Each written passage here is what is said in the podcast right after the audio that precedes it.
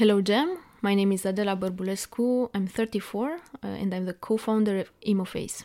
Hola, Jem. I'm Mayra Lima. I'm also a co founder of EmoFace and I am 35 years old. Jam! Hello, Adela. Hello, Mayra.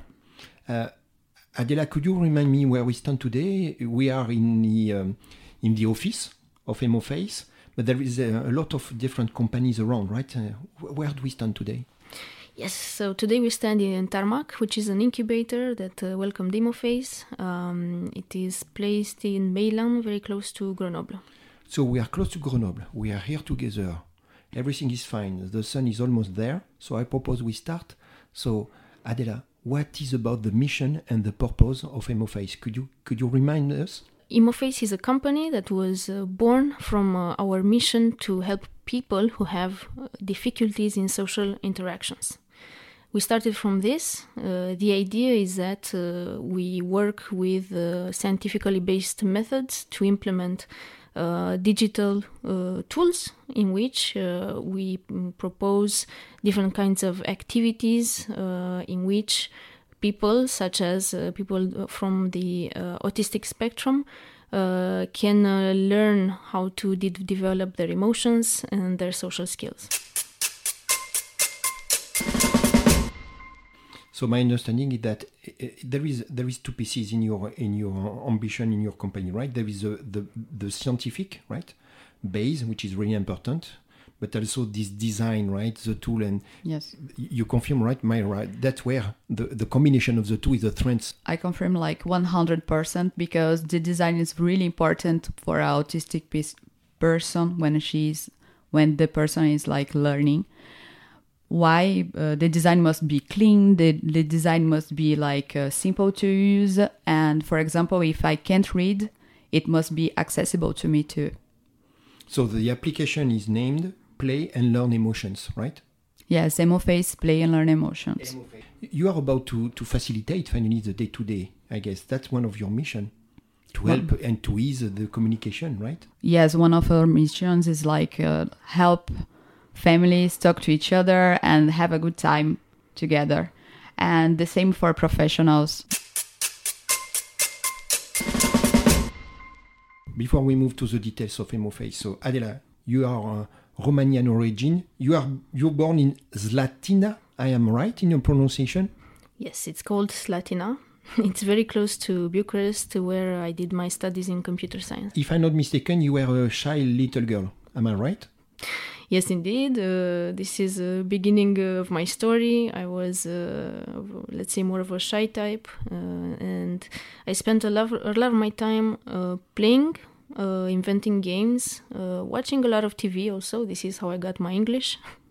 Uh, and um, throughout school, uh, I was very, very interested in uh, mathematics and in ways in which I can use math and informatics, uh, computer science, towards my passions, which, which, revolve around visual arts, visual stuff in general, and also human psychology. So that's really important because you are talking about visual, you are talking about math, you are talking about feeling emotions, right? That the mix. So I understand that, uh, let's say 12 years ago you left Bucharest, you moved to Denmark, then Spain, and, and, and finally you arrived in, in Grenoble, right? That that's your journey. The the journey started uh, specifically from my need to to go on, um, on in a field that I was very interested in, uh, computer vision. That's where I found a master in uh, in Denmark in Aalborg University. That was very interesting in uh, treatment of um, images, understanding uh, human, uh, let's say what's called um, human action recognition in images and videos. Uh, then uh, followed by a research uh, master in Spain, and then followed by a PhD here in Grenoble. I like what you said. You said, Gérald, my ideal world would be communication without effort. That one of your core mission. My core mission was based out of uh, my experience, based on the people that I met. uh, and where I understood that uh, a key point uh, in our lives is what we call the interhuman interface. How we present ourselves is very important, uh, and actually communicating our intention can prove to be very, very difficult. And uh, my purpose is to make this as easy as possible, finding tools to facilitate this, uh, starting with people who have uh, big issues that, uh, for instance, in case of autism, is due to uh, differences uh, in uh, how the brain was developed, and going up to uh, everyday life for everybody. If you don't mind, I think it's important to note that you've been never yourself directly, you know, facing whatever handicap, whatever. Huh? That's not your story. No, it's not my story. Mayra, you are from Brazil. Uh, you've born in Recife. I am. I am okay. Yes. What kind of little girl you've been? Oh my god. So I'm from Recife and uh, I was really shy as Adela when I was a little girl. But then I became like a big sister with uh, my sister. My sister, she, she arrived, uh, I was like uh, six years old. And then uh, I think it kind of like changed my personality. At the beginning, my sister, she had like a normal development and then in the when she was like about two or three years old she was diagnosed with autism and she was in the autis- autistic spectrum so it was really hard for my family and for me because we didn't know what was happening and uh, i can say to you like in the 90s it wasn't like the same way that we see autism like today. I i became another person because i should like uh, my sister she couldn't speak. So i was there to to try to to to to be the one that uh, speaks and be the one that uh, could like resolve her some of her problems and I became really independent because of it.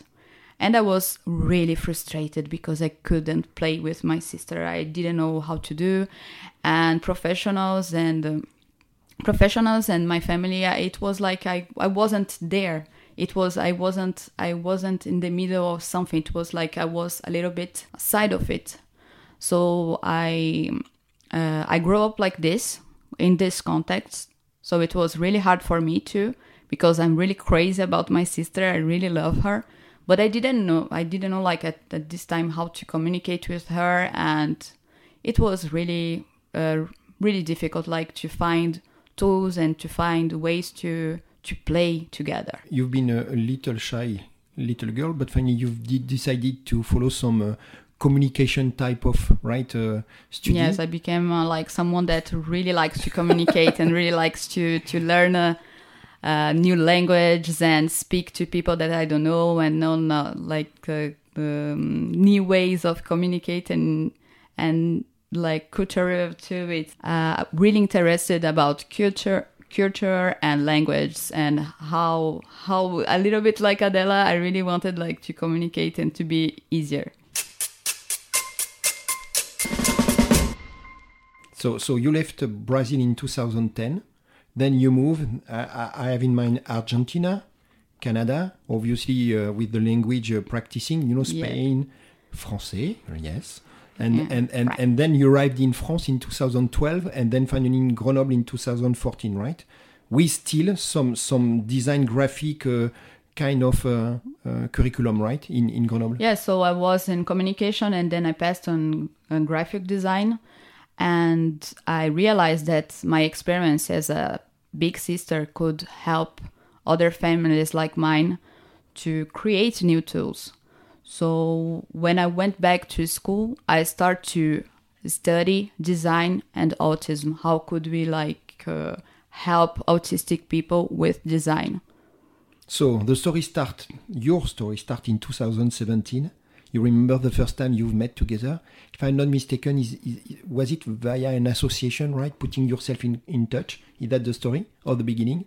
Yes, I think it was destiny, like destiny to be to be together. For me, for me, it was really clear. Uh, for me, it was really clear in my mind that I should uh, uh, that I should find someone like Adela. When I saw Adela, I didn't saw it her at first, and but I saw Emo Face, what Emo Face was doing, and uh, what she was doing with uh, 3D avatars and the technology, and uh, it was clear that design and technology could do something great and amazing together.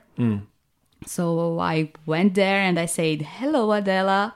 Do you want to do something, some story with me?"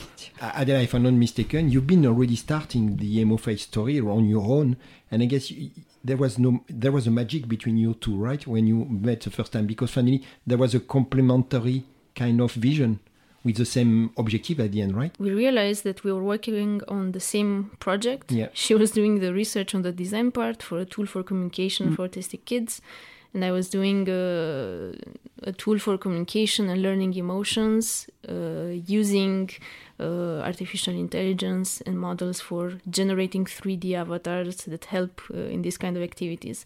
And what we both needed was what the other one offered as their skills. You said something very important. I quote you. You said autism is not a disease, but just a different brain development. And you said, hey, you know what, guys? Whenever those little kids having the right ecosystem, we strongly believe, and you are a proof every day, that they are able to integrate themselves and develop themselves in their family, in the society, but I guess also in, the enterprise, right, in the professional world. That, that's re- I like this sentence because that's all about your mission.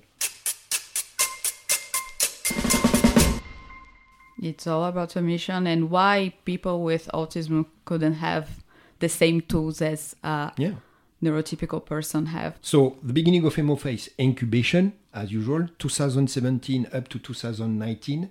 There was something that was not helping as much, but still, we were facing then the COVID situation, and you told me, Charles, finally the COVID was helping in a sense that finally it forced you to accelerate, if I may. Why? Because you say, Gerald, come on, we've been all, you know, at home with our children, whatever. So you said, Gerald, there was a need. So finally, Adela, it was what kind of trigger an acceleration, saying, okay, we need to move forward, we need to move quick. Basically, we created the company in 2020. We had a prototype. We still were working on the product version uh, of this prototype. And yes, COVID came. So we realized that we have to work really fast in order to deliver something that can help those families that uh, found themselves in a new situation. All the kids, they were no longer in the structures where they were usually every day. So they had to spend all day with their parents and they didn't have any tools. They didn't know how to communicate and how to um, adapt to this new situation, which we know uh, for uh, somebody with uh, autism, it's very difficult to adapt to uh, uh, new situations. This was forcing you finally to, to accelerate, right? To make sure the need was there, right, Adela? And and Mayra, Mayra the, the need was there. There was, it was obvious you, were about to play a key role in this overall context. It was obvious that we should do something, so we did it, and uh, I'm really proud of it. We had like 700 families and professionals using Emoface during 2020, and so we had so so many nice like feedback from feedbacks from professionals and from families. For example, they were saying we can. I didn't know that uh, he was able to do this kind of expressions because we have uh, we have an activity that you can do expressions with your face, and it was some professionals saying I didn't know that uh, he was able to do this, and the family saying that oh we can play together, we he can play with uh, his um, his sis, uh, his sisters or his brother the whole family can can be together and have a good time so for us it was it was uh, it um, pushed us to continue and to do create the final version of Emoface that came just in 2021 So my understanding, Adela, the success was there from day one, definitely, right? The success was not only from the family, which is, I know, for you by heart, right? The most important, as you said, because you have a concrete uh, verbatim, right? Getting back to you, telling you how life is changing in their day to day, you know, family interaction thanks to your application. But also the success was also something different, more formal. I've got one in mind we are in December 2020 and you won the prize of innovation from the Jacques Chirac Foundation. That's really important because then through this one, there is a kind of recognition from the scientific overall community, right, Adela? It's really important for you. It was important because um, this is a very big foundation uh, that is specialized uh, in uh, the handicap uh, sector. Uh, and um, besides the, the, type of um, um, accompaniment that, uh, that they prove uh, after receiving the prize uh, is the fact that we could pass the uh, jury and the, the board, the scientific board that voted for us. it was very important after realizing the, the criteria that was involved. And if I'm not mistaken, the prize is still uh, it's not the prize itself, right? There is there is a follow up, right? You're still having a lot of interaction with those scientists, having uh, their opinion, guiding you, I guess, right? Helping you somehow. Exactly, as a scientific uh, advisory board, and then also uh, having uh, the the feedback of the many health professionals that work within the foundation. They work directly with autistic children, and they are involved in our clinical studies. So there is another one I noticed the the iLab, right? And I want just to make sure I understand you you are considered as a deep tech startup. That means that there is a what a lot of technology, a certain time to market. Is that the definition of deep tech? Yes, there is uh, innovation, what we call the uh, technological um, hard points uh, that take a lot of time to develop, to prove, uh, and then uh, exactly the time to market, which is long. So today you are in a phase uh, we call it hyper growth. Uh, you know that there is things are getting quick, are getting fast, right? I know uh, today you are about to finalize your new version of your application. You told me, Gerald, some debug as usual, right? You were referring about the onboarding or the loading experience benefiting from, from the customer, uh, but also some, uh, you are very important, you are moving from tablet to, to smartphone we are moving to tablet for smartphone so we did a huge work in design and in development to do it. So it was three months of uh, adaptation. And now we are we we're expecting at least 20000 people using emoface until the end of the 2022 that's the ambition but, that's but i know you already uh, on track even ahead as uh, the, this one. You are about having a concrete example about potential evolution of your concept, right? Uh, Adela, uh, there is an association from Bucharest who contacted you recently and the story is totally crazy. Unfortunately, uh, you know, aligned with the current, you know, politics and geographics uh, uh, situation, they are contacting you because they are about to welcome some Ukraine families that contain, if I may, some autistic people, right? And they ask you to help for both for having this communication with autism, but also with trying to avoid the barrier of the language. Is that the, the challenge you are currently? Uh... Yes, exactly. It's uh, we had our first talk uh, last week. We're in March uh, 2022, so there are already many refugee uh, families in Romania. many of them have kids with autism which, besides having their difficulties in communication and expressing emotions, they also find themselves in a new situation in a country where they don't speak the language. Uh, so, by talking for, on another topic for studies with this uh, association, uh, we realized that the, the, we can create a fast prototype to help communicate uh, with these families. So basically, we last um, last week uh, we built a, a fast tool uh, which will help these kids communicate with the families that accompany them uh, in Romania. So that that's really important because that will that will trigger one of your evolution. So today your challenge is there is a need, there is an appetite, as we said, right? The market is asking, is waiting for you, right, in some extent, and not only in the autism spectrum.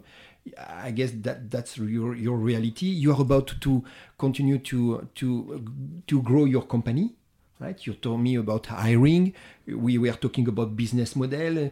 Uh, Adela, you told me there is a big, deep uh, R&D, right? Uh, research and development strategy. That all about. So, what is your need? You are about what? Knocking at the door. People are starting mm. to connect you to ask to propose some what sponsorship or partnership? Okay, so we have big international ambitions. Uh, we talk about neurodiversity, we talk about uh, skills that we want to help develop uh, that uh, touch in the end everybody in our society, not only the people that have uh, learning disabilities.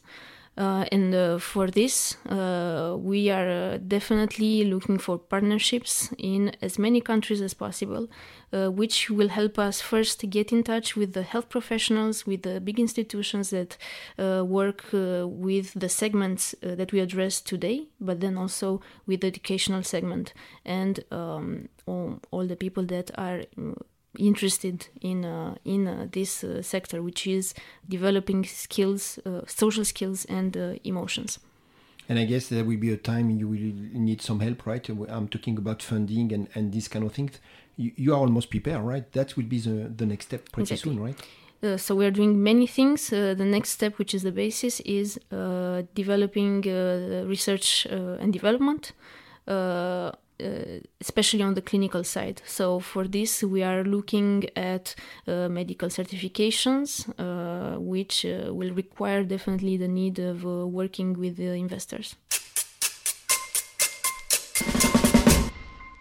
we, we are about to, to conclude this discussion. So, my understanding again, I am amazed myself about your capacity to to very well, you know, combine this technology as we discussed, which is your background, right, plus this, uh, as you said, uh, Mayra, this uh, you know emotional slash you know design whatever, which is so important because that that where the the kids are intera- interacting with.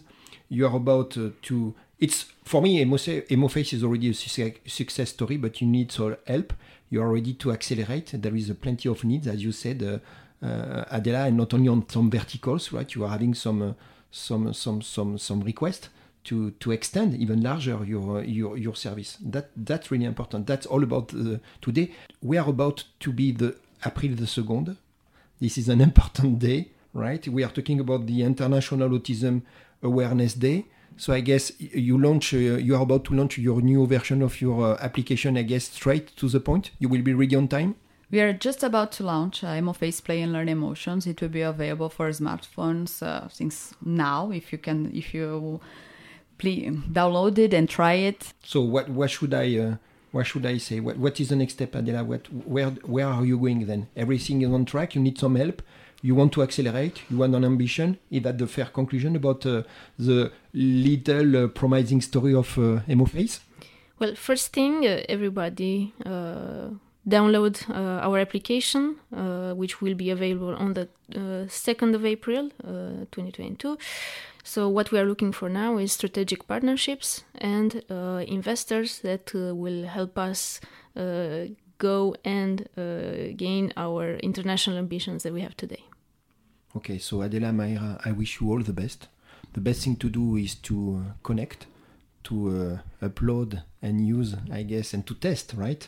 On the day-to-day basis your application because as you told me this changed life of plenty of families right on both sides okay? This is helping yeah. the communication and if i'm not mistaken communication is something somehow we are missing in this crazy world today. So i hope and i'm convinced Emoface will play a key role in this uh, vision of something as you said uh, adela uh, simply way to communicate together whatever uh, our profile. You good with that?